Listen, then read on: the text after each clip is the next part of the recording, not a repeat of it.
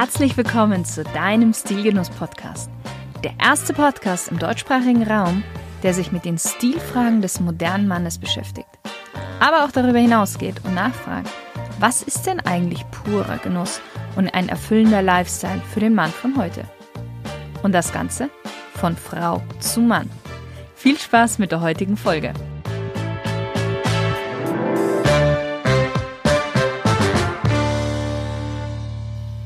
Hallo lieber Stilgenusshörer. Heute darf ich dich mal wieder zu einem Interview mit einer durchaus interessanten Persönlichkeit begrüßen. Er kam nach dem Abitur aus Mauretanien in Nordafrika nach Deutschland und studierte hier Maschinenbau. Relativ schnell hat er gemerkt, wenn er etwas erreichen will, dann geht es mehr als nur um Integration. Er fing an, sich an den deutschen Tugenden wie Pünktlichkeit und Zuverlässigkeit zu orientieren und diese auch zu adaptieren, ohne aber seine afrikanische und arabische Seite zu verlieren.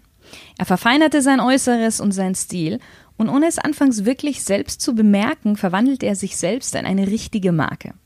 Heute arbeitet Sir Dama als Marketing- und Personal Branding Berater und hat seine eigene Business- und Lifestyle-Brand Sir Dama gegründet, sowie einen exklusiven Business Club.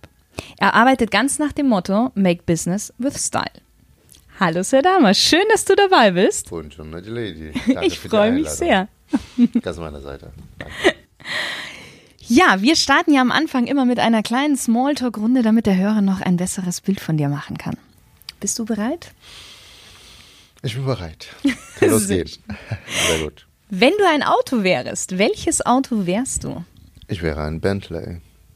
Welches war das letzte Kleidungsstück, das du dir gekauft hast? Ein Sommerhut. Dein allererstes Musikalbum? Da ich von der arabischen Kultur komme, ist ein arabisches Album von Hani Scherke, wird das die Zuhörer überhaupt nicht sagen, aber es war ein arabisches. Mhm. Wie kann man bei dir am besten Eindruck hinterlassen? Mit Stil, nicht nur in der Kleidung, sondern auch in der ähm, Umgangsform, in der Sprache. Welchen Gegenstand hast du immer bei dir? Meine Brille. ich habe die gerade auf dem Tisch, aber die ist, äh, die ist ein Teil meiner Marke geworden, ein Teil meiner Persönlichkeit auch. Dein schönster Urlaub? Puh, schwierig. Die letzten vier Jahre gar keiner gehabt, wegen meines Unternehmens und äh, die kommenden zwei Jahre weniger auch vorzuhaben, eine zu machen. Aber da jeden Tag zum Beispiel so gestaltet wie heute ist für mich jeden Tag so eine Art Urlaub. Wenn dein Leben ein Buch wäre, welche Titel hätte denn dieses Buch? Die Reise zu mir, die Marke in mir. Das ist ein schöner Titel. Wer ist für dich die coolste männliche Stilikone aller Zeiten? Aller Zeiten ist schwierig. Seiner Zeiten inspiriert mich auch sehr stark Oscar Wilde, weil Stil ist nicht nur diese Erscheinung, das ist nur die Präsentation oder die Übersetzung davon, aber der hat es verstanden, dass es Körper und Geist und Erscheinung. Mhm. Oscar. Sehr schön. Erzähl doch mal, als du nach Deutschland gekommen bist, gab es bei dir einen bestimmten Moment, an dem du gemerkt hast oder dann gedacht hast, okay, wenn ich was erreichen will, dann muss ich an mir was verändern? Sicherlich, das war ähm, die kurze Form dessen, als ich nach Deutschland kam. Die erste Überforderung natürlich war die Sprache und Co. und bla bla bla. Die Kultur auch, aber ähm, als ich früh gesagt habe, ich möchte hier etwas erreichen, ich möchte hier ein, weil mich zu integrieren, das war für mich nie ein Ziel. Ich finde Integration langweilig. Zumindest wie man es beschreibt, wie man es machen soll. Also so nach dem Motto, sie haben sich bei uns so und so zu benehmen, zu behandeln und so weiter und so fort. Ich sagte, mein Ziel ist es nicht, mich zu integrieren, sondern mein Ziel ist erfolgreich zu sein und erfolgreicher. Nun, Erfolg ist eine eigene Dynamik und eine eigene Sprache. Und da muss man verstehen, was brauche ich dafür. Und da habe ich mir selber gefragt, okay, was brauche ich, damit ich in diesem Land vorankomme. Hieß für mich selber, ah, ich muss reden können. Ich werde es mir nicht erlauben, mit meinem Gegenüber zu sitzen und sage, du, ich Business. Der wird mich nicht wahrnehmen. Der wird mhm. denken, was, was läuft hier. Zweitens, ich muss verstehen, wie ticken die Menschen hier. Wie denken sie? Woher kommen sie? Woher kommt der Deutsche? Nicht nur bis zum Kriegszeit, vor der Kriegszeit. Wie starm er? Wie denkt er? Wie geht er miteinander um? Und welche Tugende hat er? Und das war wichtig zu erkennen. Ich erinnere mich an Zeiten, wo ich eigentlich schlimmer als das. Also wenn man mich hier sieht, wenn man nie auf die Idee kommt, aber ich erzähle es mal sehr gern. Und zwar 2007, gerade mal, glaube ich, zwei Wochen in Deutschland. Wenn man sich von mir ein Bild machen will, kann man sich einfach ein Bild von einem Flüchtling auf der Straße machen. Zerrissene Klamotten, was auch immer und und und. Die waren zwar nicht zerrissen, aber die waren sehr und ich war 20 Kilo weniger als gerade eben. Sitze mit meinem besten Kumpel in der Bahn. Mhm. Gegenüber von uns sitzt eine Frau. Ohne mich zu fragen, ohne sich zu entschuldigen, holte sie ein Brötchen raus und sagt sie, haben Sie Hunger? Das war nicht, also nein, nein, nein, sie hat meinen, meinen Kumpel nicht gefragt. Also sie hat mich gefragt und das war nicht rassistisch. Das war einfach nur, unsere Definition davon war, sie hatte vielleicht mal vor zwei, drei Tagen eine, eine Dokumentation über Hunger in Afrika und sagte sie, ich helfe mal. So sah ich das, äh, so sah ich aus. Und als ich angefangen habe, sagen, okay, ich möchte erfolgreich sein, dann habe ich gesagt, gut, ich muss an meinem Äußeren arbeiten, ich muss an meinem Erscheinungsbild arbeiten, ich muss wissen, was brauche ich, um erfolgreich zu sein. Und das war der gute Anfang davon. Deswegen sagte der, der Imam damals in der Moschee, als sie sagte, ich möchte hier sehr erfolgreich sein und ich möchte auch, dass eines Tages Menschen meinen Namen kennen in Deutschland, hat er gesagt, mein Freund, dann musst du jeden Tag 200 Prozent liefern. Mhm. Und das ist mein Motto. Mhm. Hast du dann angefangen, dich zu verändern, sage ich mal, schon während des Studiums oder erst danach? An dem ersten Tag, wo ich nach Deutschland kam, hat die Veränderung angefangen.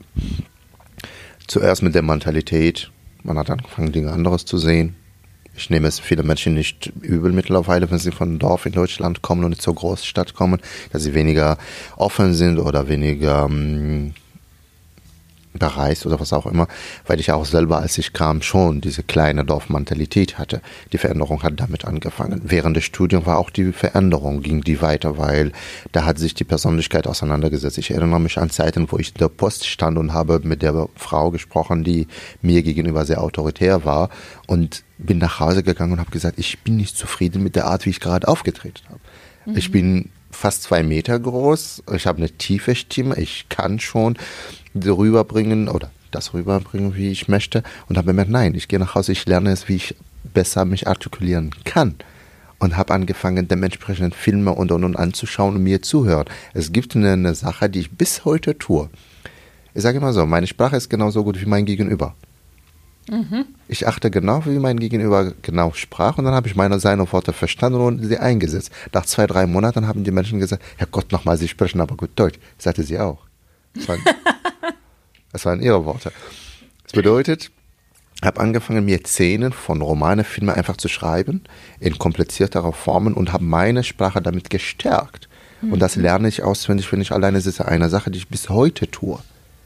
Ich bis, bis heute gucke ich mir Filme, wenn ich irgendeinen Ausdruck höre, einen eleganteren oder ich schreibe es mir einfach, lerne es auswendig und nach zwei, drei Tagen sitze ich da und schieße damit um.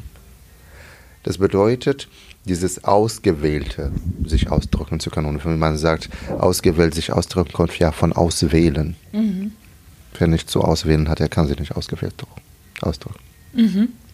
Hast du dann auch gemerkt, dass du durch deinen veränderten Stil, durch deine Umgangsform, durch dein Auftreten wirklich besser in der deutschen Gesellschaft akzeptiert worden bist, aufgenommen worden bist? Sehr schnell. Und nicht nur in der deutschen Gesellschaft. Also ich erinnere mich zum Beispiel an Studium, Maschinenbau, wie gesagt, und ähm, zwei Wochen nach meiner Verteidigung, meinem äh, Bachelorverteidigung, bin ich zum Gewerbeamt gegangen und habe meinen ersten Unternehmer gegründet, ein Einzelunternehmer. Und dann haben wir einen Hochzeitanzug getragen.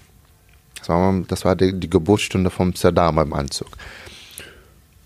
Auf dem Rückweg war ich im Supermarkt. Die Frau vor mir hat gesagt, Sie haben wenig in der Hand, bitte gehen Sie vor. Die Kassiererin guckt mich an und sagt, lassen Sie den jungen Herrn durch, ich mag ihn. Ich habe innerlich gesagt, nein, haben Sie nie gezeigt, aber egal. Das ist die Macht des Anzugs. Mhm. Weil Kleider, ich bin nicht damit äh, mit der Aussage, Kleider machen Leute, nein, das stimmt nicht. Weil jemand, der einen 2000 Maß Anzug oder Chanel Kleid, wenn er keine Manieren hat und keinen äh, Umgangsform hat, der bleibt ein Gangster nur im Anzug. Punkt. Aber Kleider sind eine nonverbale Kommunikation, die jemanden oder unsere Gegenüber sagt, wer sind wir, was möchten wir und wohin möchten wir. Das ist wichtig.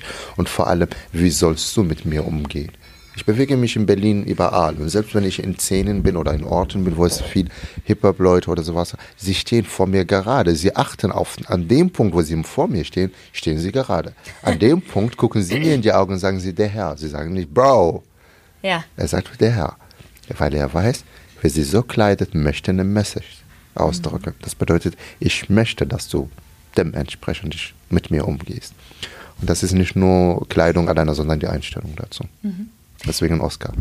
Ich würde gerne gleich noch weiter mehr auf Kleidung und Stil eingehen, mhm. aber als erstes mich noch ein bisschen auf deine Person eigentlich noch. Und zwar, wie ich ja auch schon in der Einleitung erzählt habe, du bist, hast ja eine, eine arabische und afrikanische Kultur in dir oder Correct. Mentalität. Aber mittlerweile hast du ja auch die deutsche. Mhm. Genau. In welchen Momenten bedienst du dich denn welcher Mentalität am besten und was können auch so die unterschiedlichen Kulturen voneinander lernen? Ich sage in erster Linie, und das ist der Fehler, was wir auch manchmal viel haben, Kulturen sind nicht falsch, Kulturen sind anders.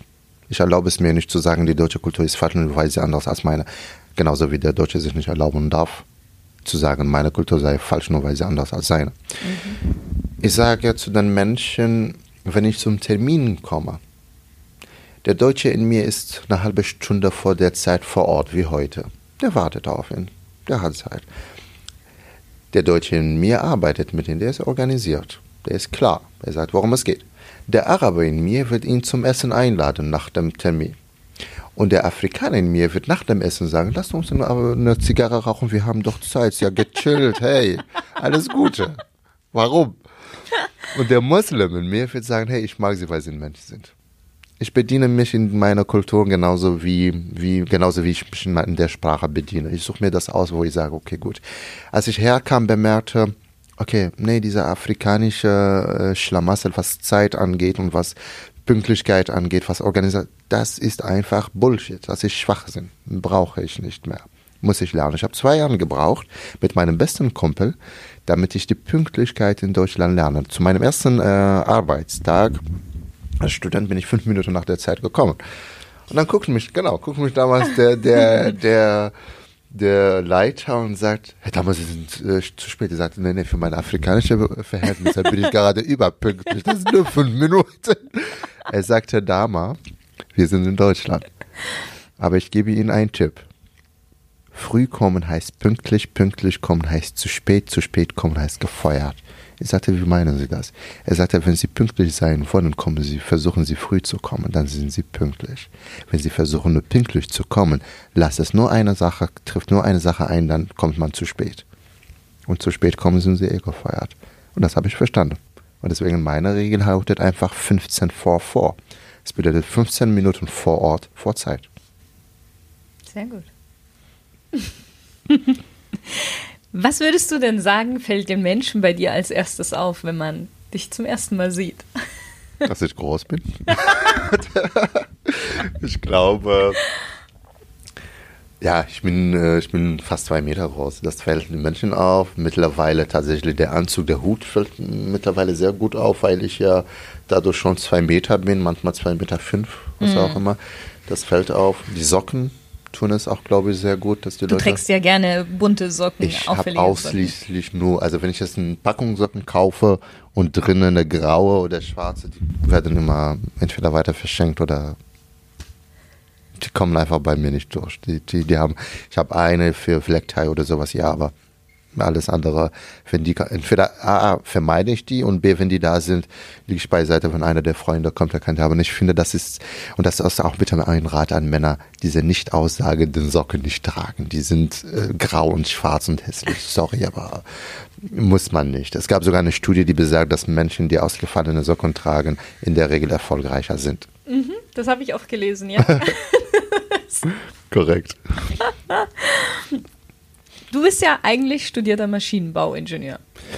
Korrekt. Wie bist du dann zu dem Thema Kleidung, Stil und Image gekommen?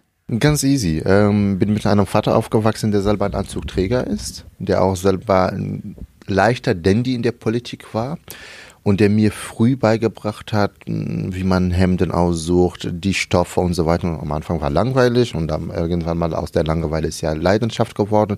Und dann müsste ich tatsächlich für den Anfang seine Hemden bügeln einmal pro Woche. Das war meine Aufgabe zu Hause.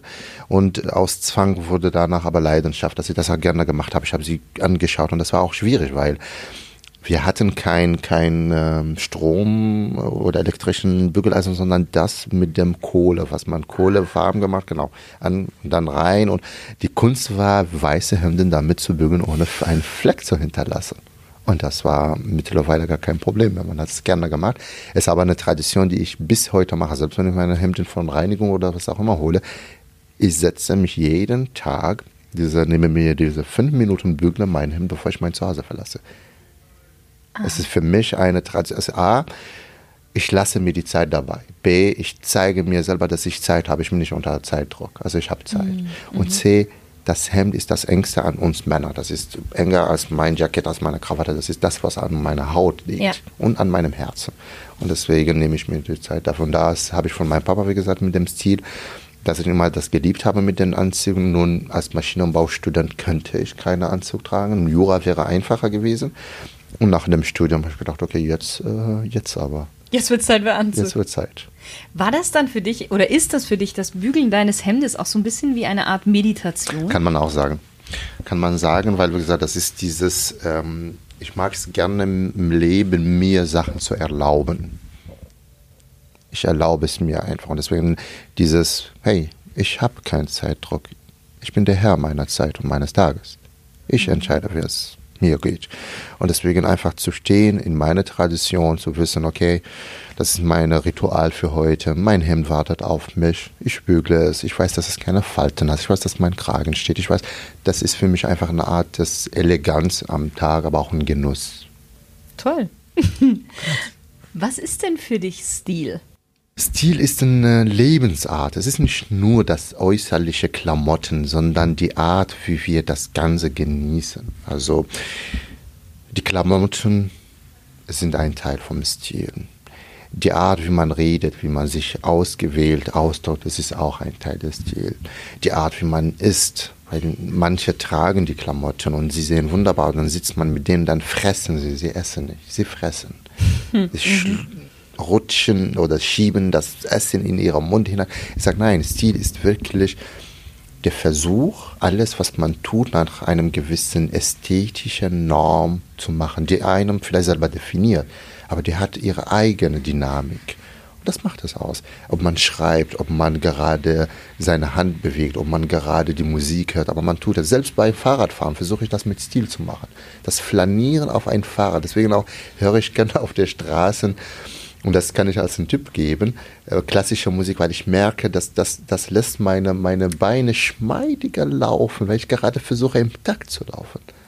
Ohne mich anzustrengen. Aber es ist einfach angenehm. Und ich versuche, merke, dass es gerade einfach stilistischer, das Fahrrad zu fahren, weil man gerade Bach hört. Und daher ist es für mich Stil wirklich das Genießen jener Moment und jeder Moment mit dem, was man tut. Das ist eine Lebensart. Wie wichtig ist denn deiner Meinung nach dann noch in unserer heutigen Zeit Stil zu haben? Ich sage, ohne Stil wäre die Marke Sir Dharma nicht hier. Also die Wichtigkeit, glaube ich, drückt es aus. Gerade mal in diese Zeiten, wo wir in diese Schnelllebigkeit gekommen sind, wo wir mit Digitalisierung schneller und Social Media und sowas, ist es wichtiger zu zeigen oder wichtiger Stil zu behalten. Und ich merke es an meiner Wenigkeit. Ich werde nicht nur von älteren Menschen angesprochen, die dabei merken, ich präsentiere einen Teil von ihrer Geschichte, wenn ich meinen Doppelreiheanzug trage, sondern auch von jüngeren Leuten, sogar heute auf dem Weg hierher ich lief mit meinem Hut und die Tasche und auf einmal kommt ein Fotograf gegenüber und sagt, darf ich Sie fotografieren? Also sie sehen mhm. amazing aus. Das bedeutet, ich betrachte den Stil selber, mein Stil, meine Erscheinung als eine Blume und ich gehe jeden Tag von meinem Haus raus und sage, ich sorge heute für gute Laune für den Menschen, indem ich einfach auf der Straße laufe. Sehr gern. Und da finde ich die Wichtigkeit des Stils. Es ist wie die Wichtigkeit von Schönheit und Ästhetik. Es tut jedem gut. Mhm. Und wenn du jetzt einen Tipp geben könntest, wie man so seinen eigenen Stil rausfinden kann. Und mhm. jetzt nicht nur eben auf Kleidung bezogen, sondern allgemein. Was würdest du jemanden raten? Ganz einfach. Sei du selbst. Ich bin nicht Verkörperung von irgendjemandem anderen, sondern ich bin die Verkörperung meiner selbst. Lerne die selber. Als ich mein Zuhause verlassen habe, dachte ich, die Reise ist nach Ausland, Deutschland, neues Land, neue Sprache, neue Kultur. Natürlich ist das auch zum Teil. Aber heute, wo ich gerade jetzt hier sitze, ich spüre es mit jeder Faser meines Körpers, meines Verstandes. Die Reise war nur zu mir selbst. Ich bin nur bei mir. Ich bin nur zu mir gereist. Mhm. Deswegen Saddam ist nur ich. Es ist nicht jemand, den ich irgendjemanden vorstelle oder erwarte. Das, was ich tue, es macht mir unheimlich Spaß. Wenn es gefällt, fabelhaft. Wenn es nicht gefällt, fabelhaft hoch drei. Ich werde es weitermachen. Und das war's. Ich sage es, und das sage ich jetzt nicht als eine, eine nicht eine rhetorische Floske, sondern ähm, eine Bescheidenheit Floske. Ich bin nicht gut in dem, was ich tue. Und ich habe keinen Stil. Ich habe keine Ahnung von dem, was ich tue. Ich tue nur jeden Tag und sage jeden Tag, was ich denke und was ich will. Manchmal kommt es gut, manchmal kommt es weniger gut, aber bei mir kommt es gut. Und ich mache es weiter. Und deswegen bin ich entspannt also was ich mache in meinem Leben, weder in meinem Beruf noch in meiner Berufung, ja nicht mal in meinem privates Leben, ich mache nicht anderes, außer dass ich genau das sage, was ich denke. Also bei mir zu sein. Um seinen Stil zu finden, bedeutet sich selber zu finden. Und wenn man sich selber findet, dann ist auch völlig egal, was danach ist. Das habe ich zum Beispiel bei den Schauspielern abgeguckt. Wir schauen die Schauspieler an und wir definieren ja Schönheit, Ästhetik, manchmal nach Modeshow, was auch immer. Aber wenn wir uns viele erfolgreiche Schauspieler anschauen, schauen wir oder sehen wir dabei, dass sie unterschiedliche Körpergrößen, Gesichtsausdruck, was auch immer, manchmal mit Narben, manchmal weniger.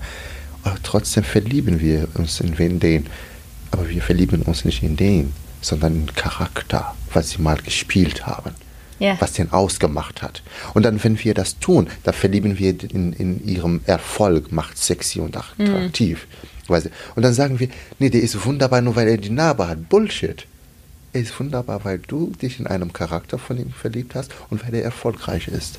Und dann spielt die Narbe keine Rolle mehr, weil wir uns in einem Charakter, in jemand. Und deswegen, wenn man sich das erlaubt, sie selber zu sein, präsentiert man die Welt eine neue Form, die die Welt nicht kennt, weil von uns gibt es nur einen einzigen Exemplar. Das ist das Einzige, was ich verstanden habe. Es gibt nur ein Sardama und das ist gerade hier. Und die Welt hat es entweder zu mögen oder zu hassen. Das Dame macht aber weiter. Es sind völlig Banane. ja, und das Original ist ja eh immer das Beste. Und deswegen, sein eigener Stil ist wirklich seine eigene Originalität zu finden, seine eigene Ich zu finden. Und wenn man das tut, kann man das zeigen. Aber trotzdem, so wie ich dich dann auch vorher noch verstanden habe, es reicht ja nicht nur, sein eigenes Ich zu finden, sondern das dann schon auch zu verfeinern, zu schleifen. Natürlich. Ich bin, ich bin ein Perfektionist, aber nicht perfekt. Wenn ich perfekt wäre, dann gäbe nicht mehr zu verändern. Mhm. Ich bin aber ein Perfektionist. Ich bin vor zwei Wochen langsamer als heute. Ich bin in zwei Wochen schneller als heute. Es gibt keinen Tag und gab keinen in den letzten paar Jahren, wo ich nicht an irgendetwas an mir verfeinert habe. Selbst meine Ausdrucksweise, wie vorhin ich gesagt habe, mit, dem, mit der Sprache, die nicht meine Sprache, Muttersprache ist. Und ich weiß, dass ich auch Fehler habe, aber ich rede die und verbessere es und es geht weiter. Verfeinern ist das Wort. Das ist ja auch das, dieses, das ist das, was viele anderen verstanden haben, die vor uns kamen, weil Übung, Übung, Übung. Deswegen bin ich der Perfektionist und der Perfektionist versucht, genauso wie Steve Jobs sagt, der Weg ist das Ziel. Natürlich hat man auch dabei Ziele und die hackt man ab, aber man ist ständig am Verfeinern mhm. und weiter. Und das ist wichtig, das muss man erkennen. Deswegen bin ich gerne ein Perfektionist. Aber perfekt, nee, das wäre langweilig. Jetzt würde ich mal gerne noch auf Kleidung eingehen. Sehr gerne. Worauf achtest du denn bei Kleidung besonders? Details. Ja? Details. Es ist, ähm, sind die Kleinigkeiten, die es zeigen. Also, wenn wir jetzt zum Kleider gehen, die Form, die Stoffen, die Farben und gerade mal bei Männern, wenn wir jetzt mehr zu Männern sind, gehen. Detaillierung. Ähm, es gibt viele, die einen Anzug tragen, aber sie tragen einen Anzug, weil sie müssen, weil es eine Uniform, das ist langweilig. Zweitens, sie tragen einen Anzug, der weit ist, der nicht gut geschnitten ist, der nicht zum Schneider gebracht wurde. Ich finde, ein Anzug sollte so sein wie ein Tanz mit einer Frau. Die Hand auf die Taille, die andere Hand bei ihr. Man ist so nah aber auch, man kann immer noch atmen, man kann immer noch ihre Duft riechen. Der, Sand, der Sakko oder der, der Sakko, das muss der Körper einfach umschmeicheln. Schmeicheln, genau. Es muss es umarmen, ohne dir die Luft wegzunehmen. Du musst immer noch atmen können. Aber gleichzeitig soll es kein Sack sein. Es ist nicht ein Tanz mit einer Frau, wo ich 50 Zentimeter von ihr stehe. Das ist kein Tanz. Das bedeutet, sorry, wir haben nicht miteinander. Aber es muss einfach angenehm sein. Und das, das, das fehlt mir und das, das mag ich. Ich mag es, dass man darauf achtet erstmal, dass die Sachen den Körper betonen, aber gleichzeitig auch Details, Kleinigkeiten, wie zum Beispiel Männer, also ein Tipp von mir, die Krawatte und Accessoires. Früher waren Accessoires dafür für die Fantasie des Mannes, weil der Anzug könntest du ja nicht anderes interpretieren. Wenn es blau war, dann war es blau. Ja. Aber du hattest deine Freiheit. Der Hemd war ja blau oder weiß oder was auch immer, gerade mal Business. Aber die Freiheit hatte man die Freiheit der Fantasie hatte und der man in der Krawatte und einsteckt doch. Männer damals sind rumgelaufen mit Entenkrawatten, Herzen, Autos, Bentley, fast weiß der Geier, Socken. Und genau da zeigt man ein Stückchen Persönlichkeit. Jede Kleiderstück, jede kleine Detail sollte eine Persönlichkeit erzählen oder eine Story erzählen. Ich habe zum Beispiel meinen, den ich heute trage, den meinen gerne äh, den Krawattennadel. Das drauf ist ein Aaronblatt glaube, zu 90 Prozent werde ich in Veranstaltungen darauf angesprochen. Und dann ist immer die Frage, ist das da, was ich denke? Ich sage, was denken Sie? Dann weiß ich, was Sie die letzten vier Tage gemacht haben. Und wenn Sie sagen Cannabisblatt, dann, sagen, dann haben Sie gekifft oder Sie haben daran gedacht. Mir egal, ob das gerade ein Politiker war oder. Und wenn, das, wenn die sagen ein Aaronblatt, dann, weiß ich auch, dann wusste ich auch sofort, was für ein Mensch ist das. Mhm. Es sagt nicht mehr über mich, sondern über die Person, die das gesehen hat. Und dann ist das schon eine Kommunikation. Das bedeutet für mich, es ist eine Art nonverbale Kommunikation, weil die Leute ja schon darauf achten und ich achte, dass ich mit den Details einfach meine Message sage. Und das ist total äh, schön, das darauf achte ich.